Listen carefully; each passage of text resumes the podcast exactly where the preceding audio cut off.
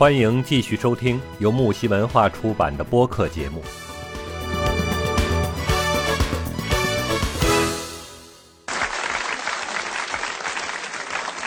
接下来我给大家讲一讲这个，啊，这个有着脍炙人口并且具有侠色侠义色彩的神话爱情故事。嗯，你青音知道是什么吗？《白蛇传》这个是我小时候最喜爱的故事，我百听不厌。对，这个据明末啊《警世通言》记载啊，传说南宋绍兴年间有一千年修炼的蛇妖啊，化作美丽的女子啊，叫叫什么？叫白素贞。那其这个、嗯嗯。呃侍女啊小青，就就我们经常说的，她叫青青啊，也称小青啊、青鱼、青蛇啊，在这个嗯。杭州西湖遇药店之王这个主管许仙，就是许宣啊，或叫这个许仙啊，邂逅嗯。这个相遇，同舟避雨啊，一见钟情。那白蛇呢，独生欲念，欲与书生缠绵，乃嫁与他，那遂结为夫妻。那婚后呢，经历诸多是非，白娘子呢啊屡现怪异啊，许许仙呢不能堪，对吧？然后正将对。金山寺的这个高僧法海啊，赠许仙一这个钵坛，呃，这个这个呃对一钵盂，鱼，对，对，然后这个啊，这个这个白白蛇和青蛇呢被子照后啊显露原形，乃千年嗯。成道啊，白蛇青鱼。那法海呢，遂携这个钵盂啊至雷寺峰前，令人这个于其上砌成七级宝塔，名曰雷峰塔，就就永正白清啊清于塔中。啊，众僧众众僧呢买这个呃龛烧化啊，就佛龛啊烧化，造一座古塔，千年不朽。临临去世时呢，亦有诗八句啊，留以警戒啊。诗是这样写的，说这个祖师渡我出红尘，铁树开花始见春，画画轮回重画画，生生转变再生生。白蛇转玉之有色还无色，虚实无形却有形。那色即是空，空即色，空空色色要分明。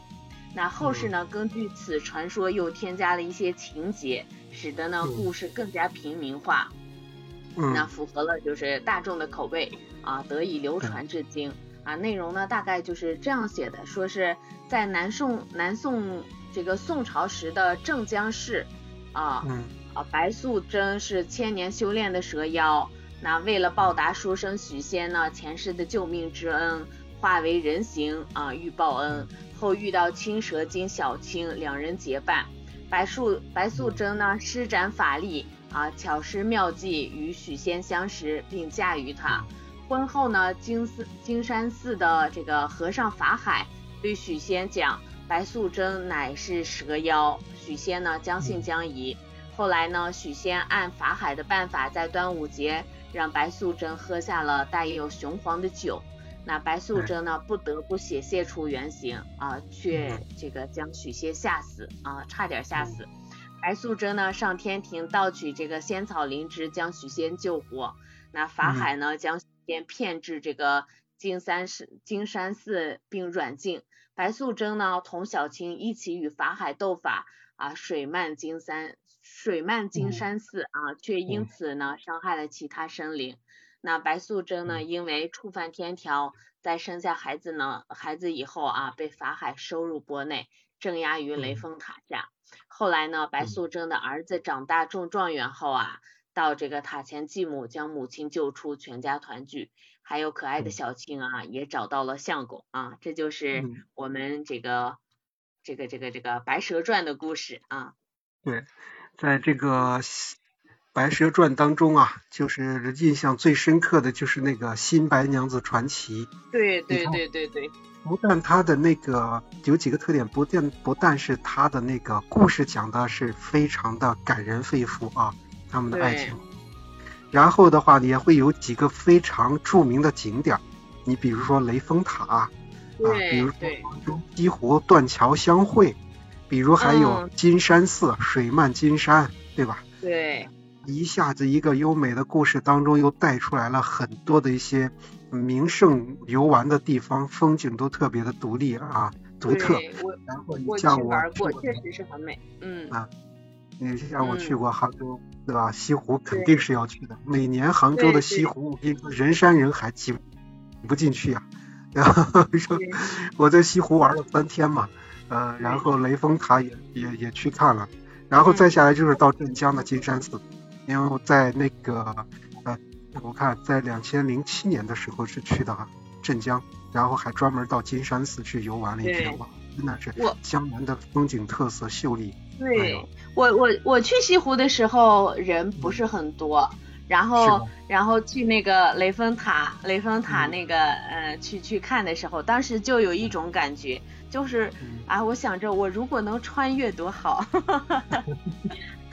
是？吧？嗯确实的确是很嗯好。对，对，然后你想，我们去的时候，因为我们去赶的时间比较久，我刚好是赶上十月一、十月二、十月三号嘛，连着三天嘛嗯，对，那是那人很多，真的是，其除了人多，其他的都好。你说对，嗯，但是这个加洛就对看人，嗯嗯，是呀、就是嗯，那个非常感谢佳洛给我们讲了这么一段感人肺腑的经典爱情故事啊。这个众所周知，《白蛇传》其实描写的就是白娘子和许仙的爱情故事，千百年来已经感感动了无数的人。那鲜为人知的是什么？佳璐，你知道吗？其实当时啊，我们的伟大领袖有一次看完了这个话剧版的《白蛇传》之后呢，却是情绪失控，嚎啕大哭。啊，你知道这是怎么回事吗？接下来我就给你分享一下啊，就是呃另外几个版本的《白蛇传》当中的话，第一个版本是这样的：白蛇的故事来源的说法有很多，最早的话是取取自于哪里呢？唐朝的，嗯，就是志怪小说李黄啊。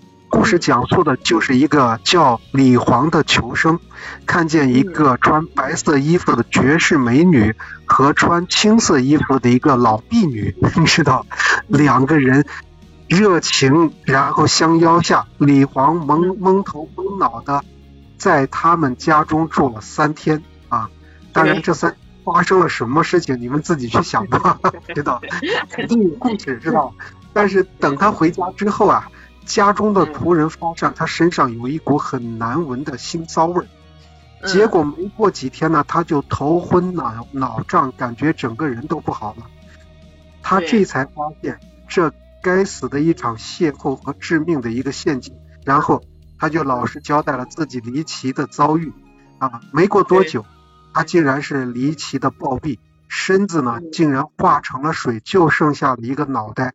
那众人众人根据他临终交代、临终前的交代，然后就找到了青白青二女的所在之处，果然发现根本就没有宅子，只有一棵老树，树上还有一条白蛇。呃，原来呢，李煜是遇见了白衣美女，其实就是蛇精所化。其实这个故事啊，就是一个彻头彻尾的恐怖故事，你知道吗？啊，后来是经过民间的一些故事的演演变，尤其是宋元说书人的一些改编，然后才逐渐的成为一个爱情的神话故事啊。这是他的传的一个前身。那么到了这个明清时期的话，著名的小说家冯梦龙在他的《警世通言》当中有一段“白娘子永镇雷峰塔”。在这个故事当中，形成形成了一个完整的故事了。你像冯龙梦龙记载的故事大概是这样说：这个南宋高宗绍兴年间，杭州有一个药店里边的主管，姓许，叫许宣，啊，宣就是喧闹的喧，啊，然后的话，许小乙在西湖美妙的地方邂邂逅了一个修炼千年的白蛇变成的。大美女白素贞和她的一个侍女叫青青，三人呢共游西湖，同船避雨。许宣与白素贞是一见钟情，坠入爱河，两个人很快是结婚了，并且呢成为了夫妻，上演了一场人妖恋的故事。结果婚后就是什么呢？婚后白素贞拜了道行，对京城的显露他的真身。许宣受不了了呀，一个凡人他怎么能受得了？所以在镇江的金山寺呢，找到了高僧法海，在法海的帮助下，将白素贞和青青镇压在了雷峰塔里。啊，就是这样的一段故事。其实，在冯梦龙的笔下，许宣未必有多么爱白素贞，这可能故事有点太过残忍了。民间百姓呢，又是比较善意。将这个故事进行了又一次的演变，那许宣就改成了许仙。许仙前世救过的未得道成仙的白蛇，然后后来白蛇修炼成人后，为了报答恩情，化身白素贞嫁给了许仙。夫妻两情呢，情情比金坚，相濡以沫，还怀孕在身。结果法海跳出来。做了一个恶人当道，知道蛊惑了许仙，然后许仙上套，误用这个雄黄让白素贞现出原形，结果把自己吓死了。然后白素贞就为了救丈夫，然后又上到天庭去盗取灵芝仙草，这才将许许仙给救活。然而法海呢，却将许仙骗到金山寺进行软禁。白素贞和小小青他们两个人是为了救许仙脱困。才和法海进行了一场打斗，最后不得已的情况下累犯金山，对吧？那导致的万天条被震在雷峰塔下啊。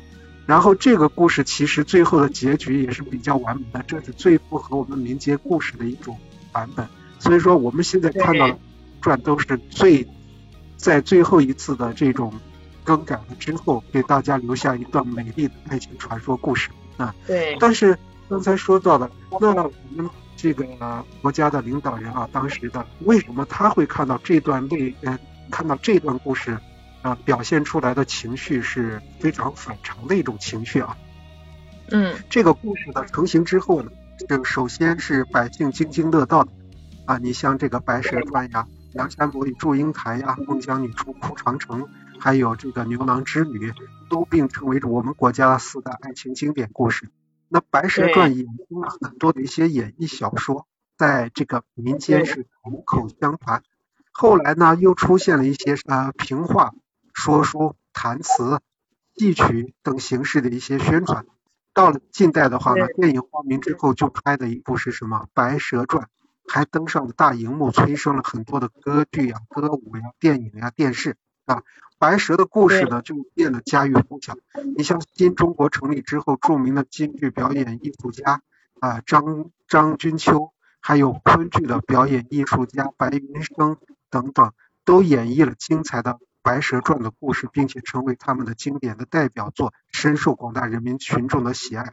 但是在这个一九五八年啊，我们可以看一下年代，五八年的时候，对吧？像这个毛主席是来到了上海进行视察工作。在闲暇之余的时候呢，上海市委打算为他准备一场娱乐活动，所以说上海市委在征求毛主席的意见时，一向喜欢这个戏曲的毛主席呢，略一沉思，就点了要看《白蛇传》。当天晚上，毛主席上海的干部俱乐部观礼堂里边就看了这部《白蛇传》。那主席的话是很快就进戏了，眼睛目不转睛的盯着舞台上的表演。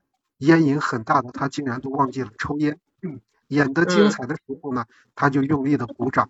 他非常赞赏白素贞对爱情的追求，对仗义的青青呢也是赞不绝口。但是呢，当看到白素贞和许仙恩爱的夫妻生活时呢，他就喜笑颜开，压低嗓子笑了起来，对吧？嗯，毛主席呢看的实在是太入迷了。但是当法海出法海出场之后，他的脸色就变得阴沉了下来。当他看到白素贞为救许仙上天庭上天庭盗取这个仙草灵芝，好不容易才将这个许仙呀给他救活了，对吧？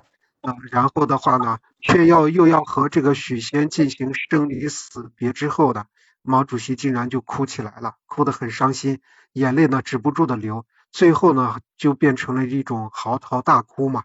当他看到白素贞被法海又镇压在雷峰塔下之后，他突然大手一拍，拍在那个沙发的扶手上，然后猛地站起身来，怒发冲冠的大吼道：“不革命行吗？不造反行吗？”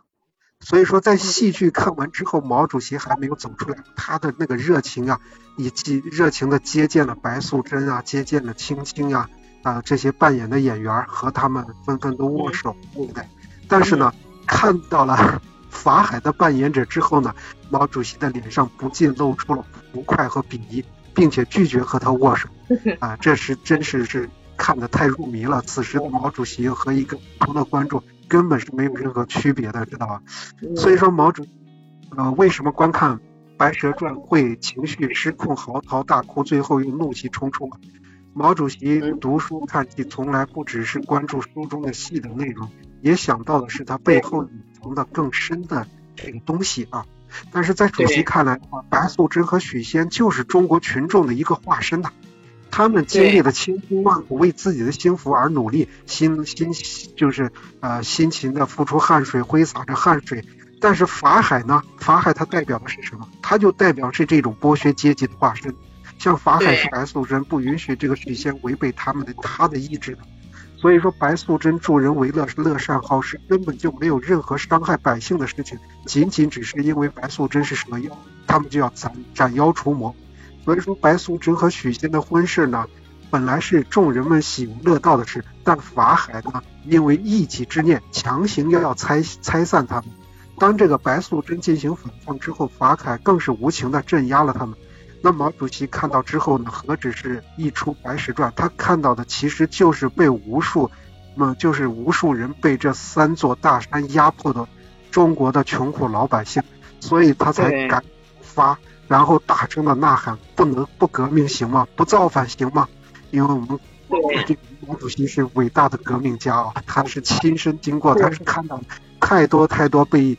在封建社会里边，在最底层的这些百姓被人们，这穷苦老百姓被人们欺压，被人们这个，呃，剥削啊什么的，这个弄得妻离子散的，家破人亡的，这种惨剧太多了。所以，在于在为一个伟大的毛主席来说的话，他时时刻刻都挂记着人民嘛，时时刻刻都是想着要给人们群群众们带来，要要解放这些人民群众，要反抗这些压迫。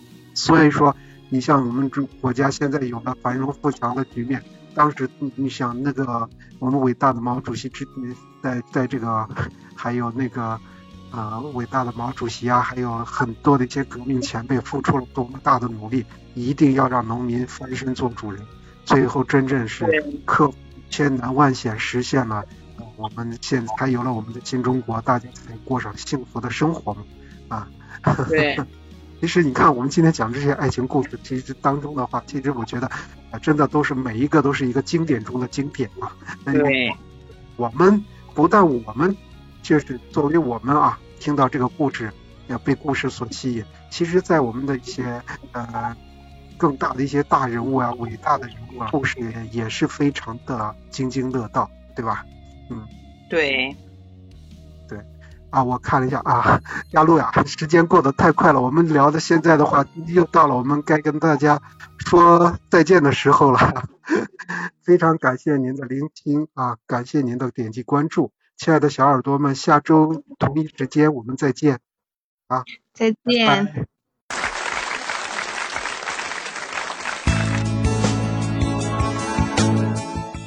本档节目到此结束。欢迎订阅本专辑，就能收听更多精彩内容。让我们下档节目再见吧。